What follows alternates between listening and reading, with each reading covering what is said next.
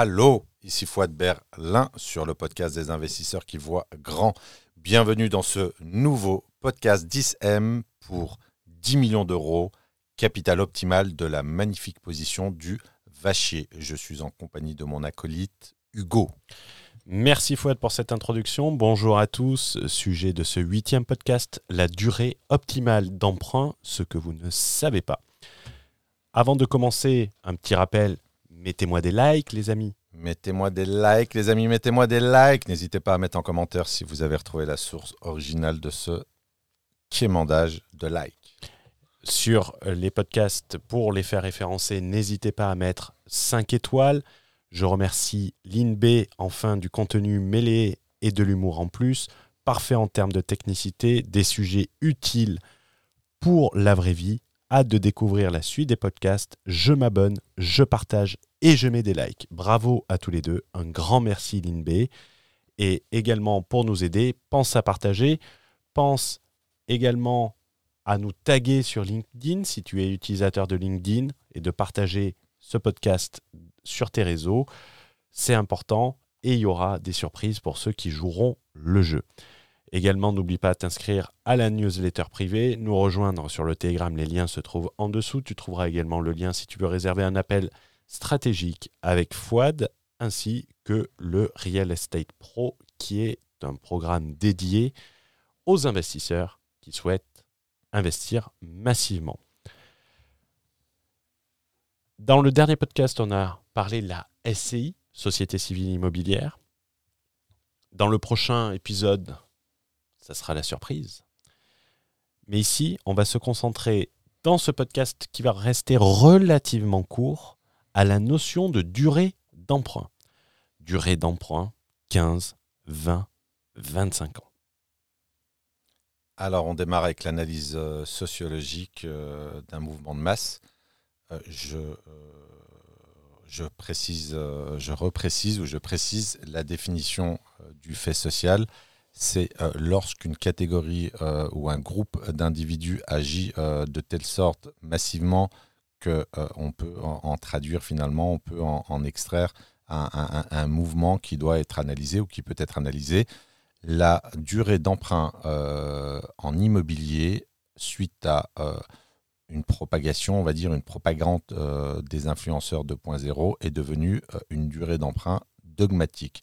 C'est-à-dire que cette croyance euh, qui consiste à dire, et on va lâcher un chiffre, et beaucoup de gens, à mon avis, vont se reconnaître là-dedans, emprunter sur une durée de 25 ans est devenue une croyance extrêmement forte de la majorité des investisseurs qui pensent que si on n'a pas emprunté sur 25 ans, si on n'a pas réussi à emprunter sur 25 ans, on a raté, alors non pas sa vie, mais on a raté son investissement immobilier. Et ça, c'est une croyance qui est totalement erronée. Et, le fait qu'elle euh, touche euh, plusieurs dizaines de milliers euh, d'aspirants investisseurs en fait une croyance dogmatique.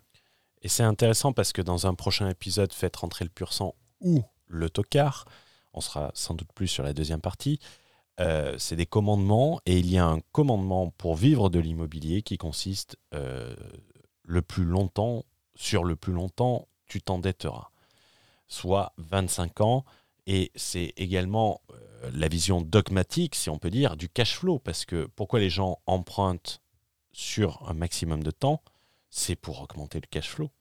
Alors c'est pour l'augmenter artificiellement, puisque le taux d'endettement, le taux de rendement, pardon, ne dépend pas euh, de la euh, durée d'emprunt. Donc plus euh, tu vas avoir une mensualité faible, corrélée à un même taux de rendement, plus ton cash flow va être artificiellement important. Et c'est une manière de doper finalement, mais au détriment d'autres ratios qu'on va voir dans ce podcast.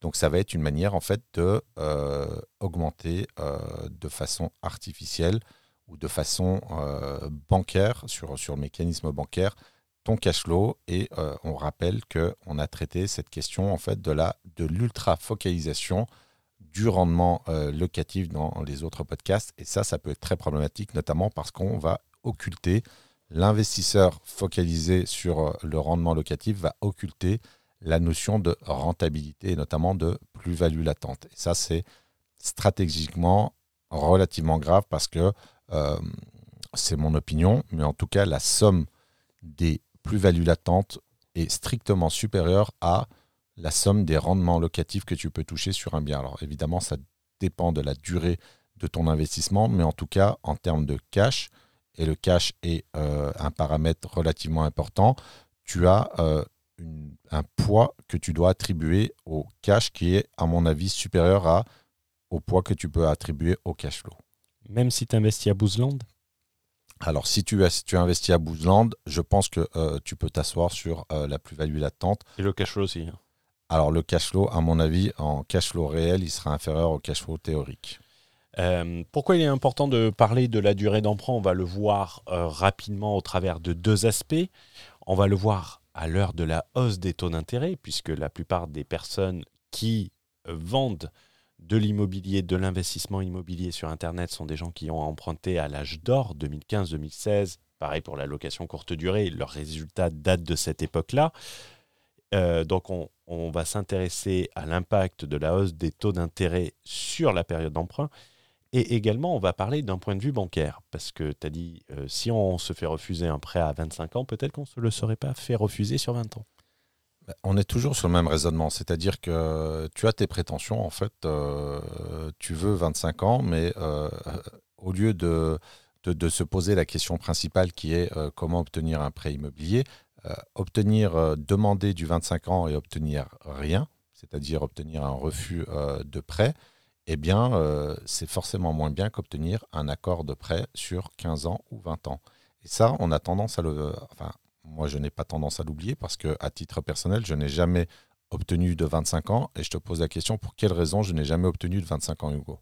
Parce que tu n'as jamais demandé, peut-être? Tout simplement, je n'ai jamais demandé 25 ans et c'est euh, volontaire de ma part, c'est purement stratégique. Je ne demande pas ce qui n'est pas je ne vais pas dire accepté parce que le 25 ans a été euh, distribué, mais ce qui est, euh, qui est contre... Euh, Productif, contre la norme. Ça, on va en parler dans l'aspect voilà, donc, donc, donc, donc demander quelque chose qui est contre nature, c'est le mot que je cherchais, finalement va plutôt vous mettre des bâtons dans les roues. Et il y a aussi autre chose.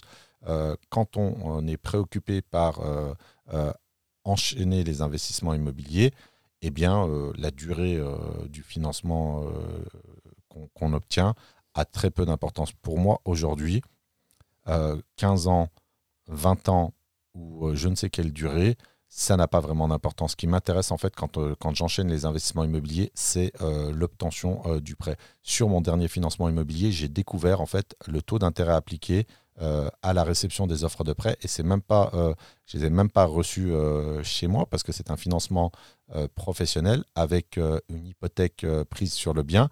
il faut savoir que tu as une petite spécificité. En fait, le notaire va rédiger, en fait, va prendre une hypothèque et ça va être un, un, prêt qui va être adossé en fait à une hypothèque sur le, le bien. Et les offres de prêt ne transitent même pas par toi.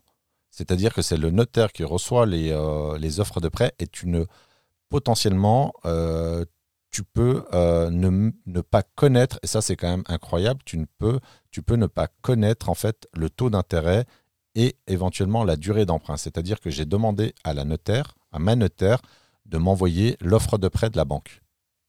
Je ne sais pas si tu comprends ce que je veux dire. Oui, c'est. Donc j'ai fait abstraction non seulement du taux d'intérêt et de la durée. Et là, c'est un, un financement euh, professionnel, c'est 15 ans. D'accord.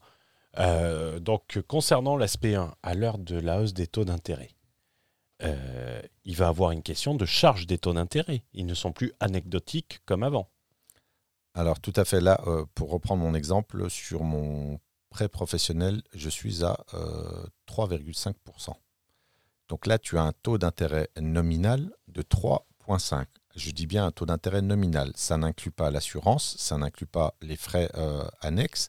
Euh, et donc, je pense qu'en TAEG, euh, on doit être à 4%. Donc, quand tu as un taux d'intérêt aussi, alors je ne vais pas dire important, mais relativement important au vu de l'âge d'or du financement immobilier qui s'étend de 2015-2016 à 2022, à peu près, quand tu étais sur des taux à 1% ou 1,5%, Là, quand tu bascules sur des taux à 3,5 voire 4 points, voire 5 points. Il y a une banque qui est un petit peu plus laxiste sur les financements bancaires et qui a des durées extrêmement longues. D'ailleurs, c'est un paradoxe parce que c'est une banque qui octroie des prêts sur 35 ans et qui va aller chercher des taux d'intérêt sur 5%. Donc c'est quand même très important. C'est-à-dire que sur, même sur un taux de rendement de 10%, tu as la moitié euh, de ton rendement qui est littéralement euh, mangé par euh, le taux d'intérêt.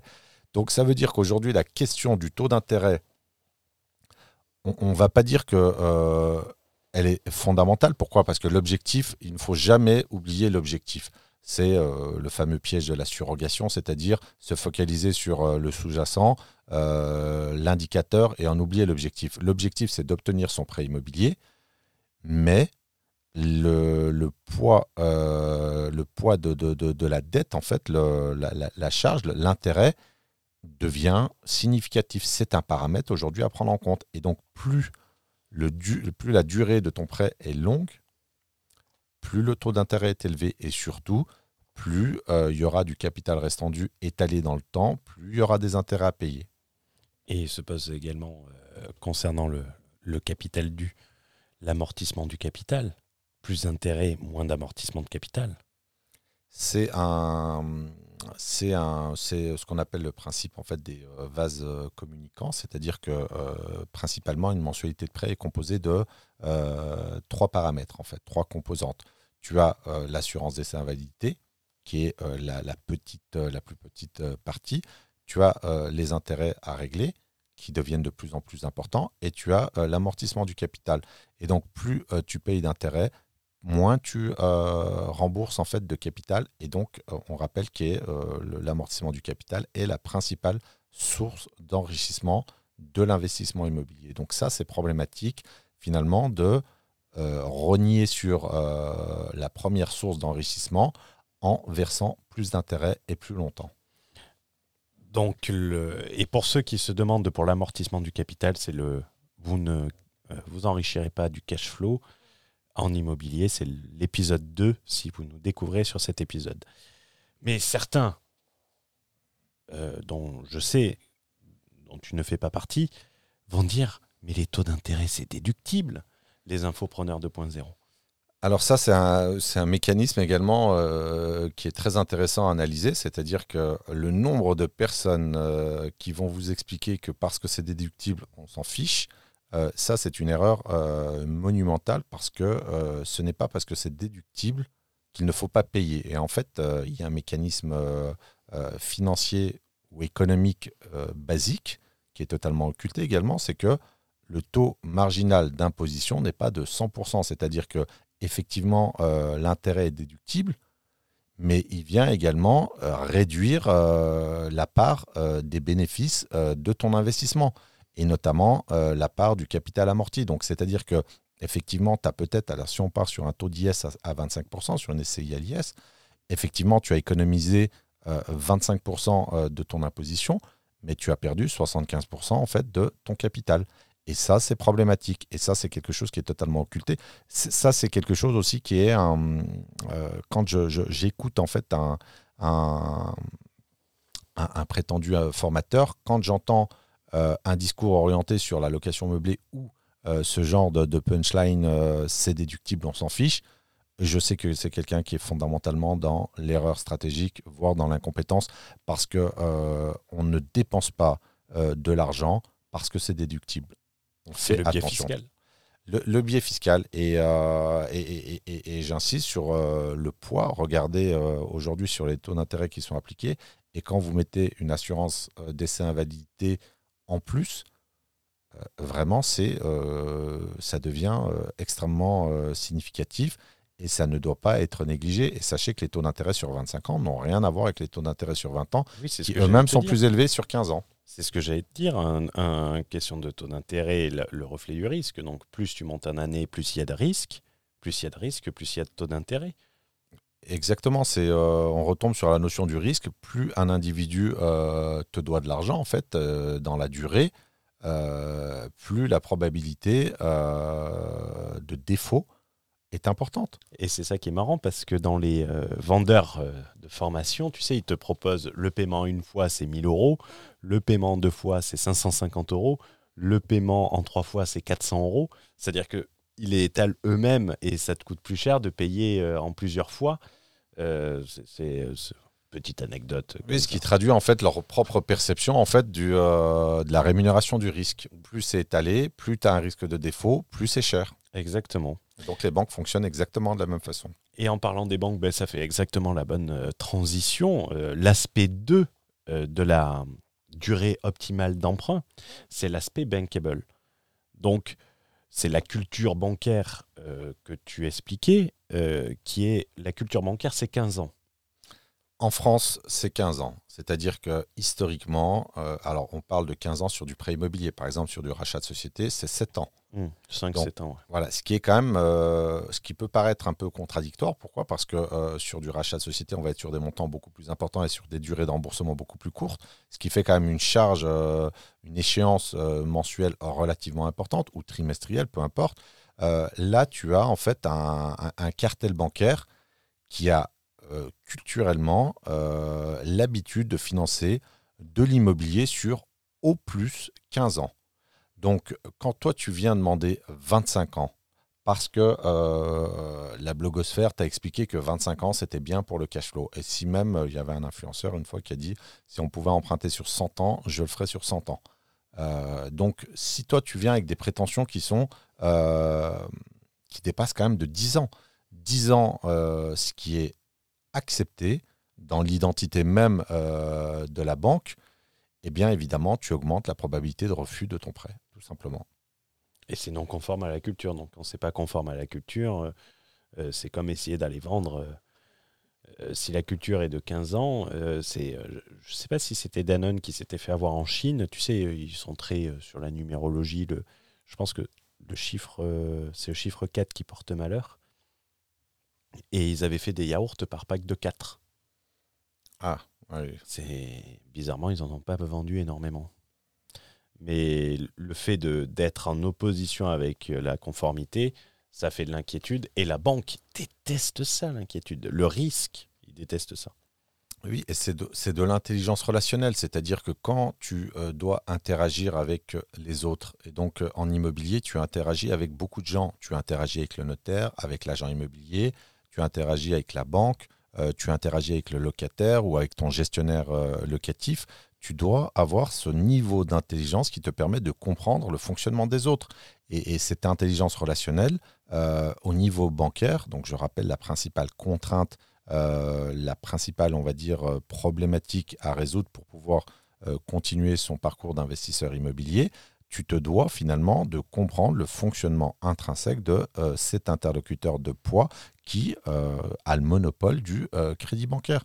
Donc, voilà, donc avant de, de, demander bêtement 25 ans parce que tu as entendu dire que c'était la meilleure manière d'augmenter ton cash flow, pose-toi la question de savoir s'il n'est pas plus important d'obtenir un prêt, notamment sur 15 ans ou sur 20 ans, euh, c'est une question que tu euh, dois te poser et qui est euh, fondamentale.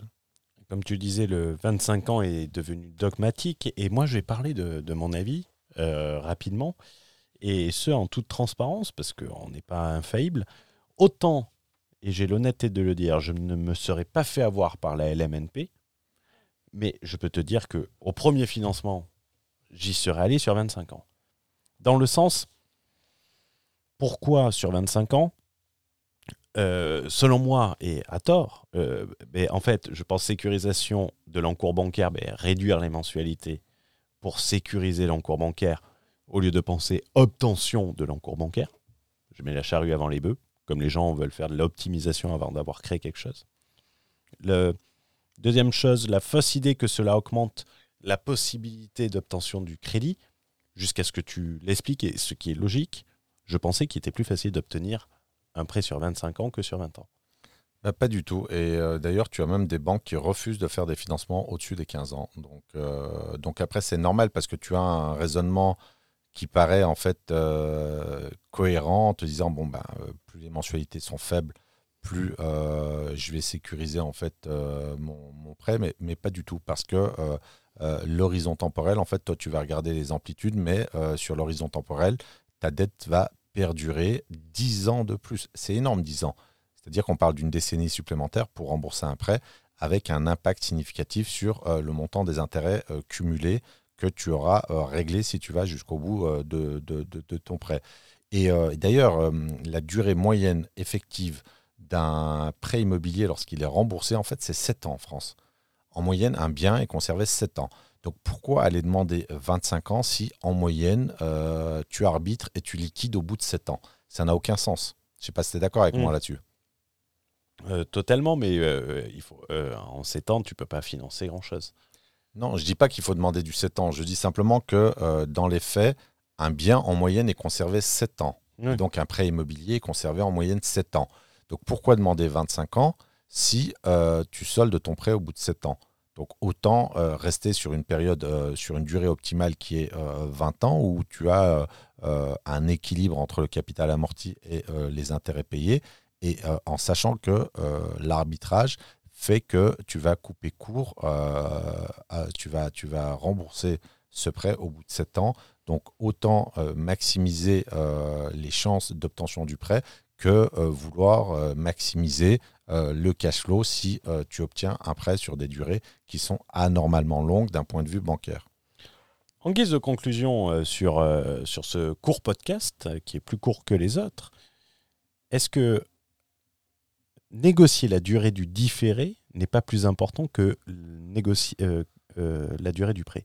Est-ce qu'il vaut mieux pas avoir un plus gros différé et un prêt plus court, partiel ou total le différé, d'un point de vue stratégique eh ben oui, le, la durée, le différé, on va dire, le mécanisme de différé, alors qu'il soit partiel ou euh, total, qu'est-ce qu'un différé? C'est ce qu'on appelle en fait une franchise de remboursement, c'est-à-dire que pendant une certaine durée, tu n'auras pas à rembourser en fait tes euh, mensualités de prêt.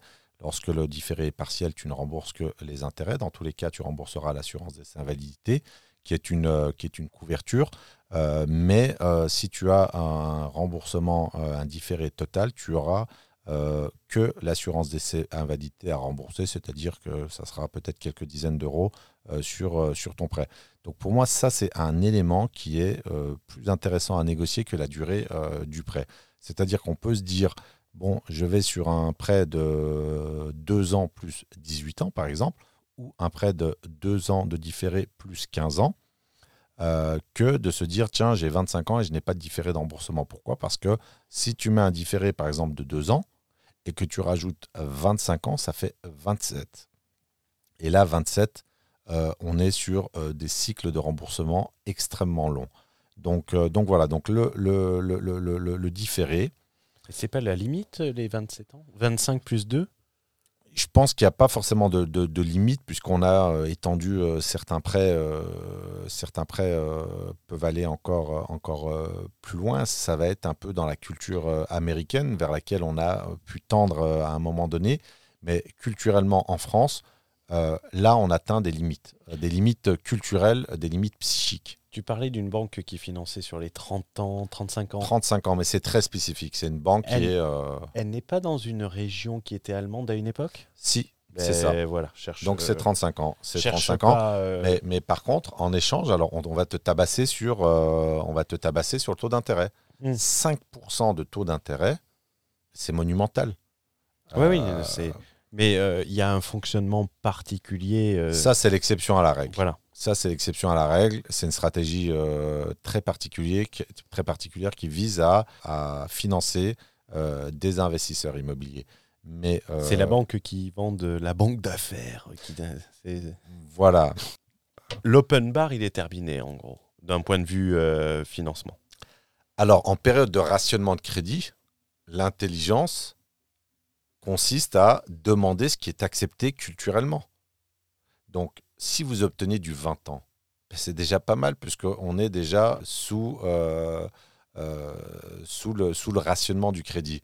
Donc, euh, c'est une question d'intelligence également, c'est-à-dire qu'il il faut s'adapter au, contexte qu'on appelle l'intelligence situationnelle. Nous sommes dans une situation de rationnement du crédit, ne va pas demander 25 ans alors qu'on on a des problématiques de financement. C'est du bon sens quelque part, mais la puissance du conformisme, du dogme est tel que tu as des gens qui sont euh, perpétuellement focalisés, en fait, qui ont adopté définitivement le 25 ans en disant bah, tiens, c'est 25 ans ou rien, il me faut absolument les 25 ans. Enfin bref. Donc on a vraiment cette situation particulière qui fait que il faut s'adapter à la situation. Alors c'était déjà valable avant, même si on avait des tolérances, on avait des marges de manœuvre, mais c'est un âge d'or qui est aujourd'hui révolu. Peut-être que ça reviendra, et probablement, puisque tout est cyclique. Mais aujourd'hui, euh, à l'heure à laquelle on, enregistre le podcast, euh, demander un, financement bancaire sur 25 ans est une erreur d'amateur. Et ça, c'est euh, quelque chose qu'il faut absolument prendre en compte. Et si un formateur vous dit qu'il euh, faut demander 25 ans pour augmenter le cash flow, ça, c'est également une erreur d'amateur. Donc, euh, donc voilà. Après, il y a d'autres solutions qui existent. La modularité on peut vite en parler rapidement, suspendre, baisser 30%, voilà, voilà. modifier a posteriori son prêt, c'est garder une certaine modularité, mobilité et alors, pas mobilité, mais modularité. C'est-à-dire que. Euh, mobilité dans le sens euh, bouger, les, bouger les conditions de. Voilà, exactement. C'est-à-dire que tu as quand même euh, ces marges de manœuvre. C'est là aussi qu'il faut avoir de l'intelligence, mais juridique. il est préférable de rentrer, de mettre un pied dans, dans la sphère du 15 ans, par exemple, ou du 2 plus 15, donc 2 ans de différé et 15 ans d'amortissement du prêt, du remboursement du prêt, ou bien du 2 plus, euh, plus 17. Ça, c'est des choses qui se font euh, également, euh, qui sont assez courantes. Alors, une petite statistique, la durée moyenne des, prêts octroyés en immobilier, c'est 19 ans. Donc, on voit que quand on demande 25, on est déjà, on a 6 ans d'écart entre la durée moyenne effective et ses prétentions. Donc la modularité, ça consiste à quoi? En fait, ce qu'il faut regarder, vous avez même des contrats de prêt qui s'appellent modulo plus, etc. vous avez la possibilité en fait de baisser par exemple le montant de vos échéances. Ça veut dire qu'on va euh, rallonger la durée du prêt a posteriori. Donc on est toujours dans cette forme d'intelligence stratégique. Il est préférable d'obtenir le prêt et ensuite d'en modifier les euh, caractéristiques. On a également, et ça j'en ai bénéficié à plusieurs reprises, euh, ce qu'on appelle en fait la possibilité d'avoir une pause projet. C'est-à-dire qu'on va réintroduire à partir de deux ans d'amortissement du prêt une suspension totale ou c'est-à-dire qu'on va éventuellement euh, payer que les intérêts pendant 6 mois, 1 an, voire 18 mois. Il y a même certaines banques qui vont jusqu'à 24 euh, mois, c'est-à-dire qu'on peut euh, réintroduire un différé, donc une pause dans les remboursements. Et ça, c'est hyper intéressant quand on veut amasser de la trésorerie sur un investissement immobilier qui tourne. Donc on a cette possibilité d'allonger a posteriori la durée du prêt après son obtention on a la possibilité de baisser euh, les mensualités, on a la possibilité d'introduire une espèce de franchise, donc de pause projet. Donc il y a des outils. Il faut toujours euh, raisonner en priorité sur euh, l'obtention du prêt qui est la priorité absolue. Et ensuite, on peut travailler sur les caractéristiques du prêt. Ça, c'est de l'intelligence. C'est une capacité à s'adapter et en l'occurrence dans un contexte bancaire beaucoup plus difficile que euh, durant les précédentes années. Et juste, on a juste à remonter euh, l'année dernière, pas plus loin que l'année dernière. Ben, merci beaucoup. Retenez, n'allez pas sur le plus long. Le plus important est d'obtenir le financement, pas de favoriser le cash flow. C'était Hugo sur le podcast d'IM. Et c'était Fouette Berlin pour vous inspirer à voir grand. On se retrouve dans un prochain épisode très rapidement. Prenez soin de vous. Au revoir.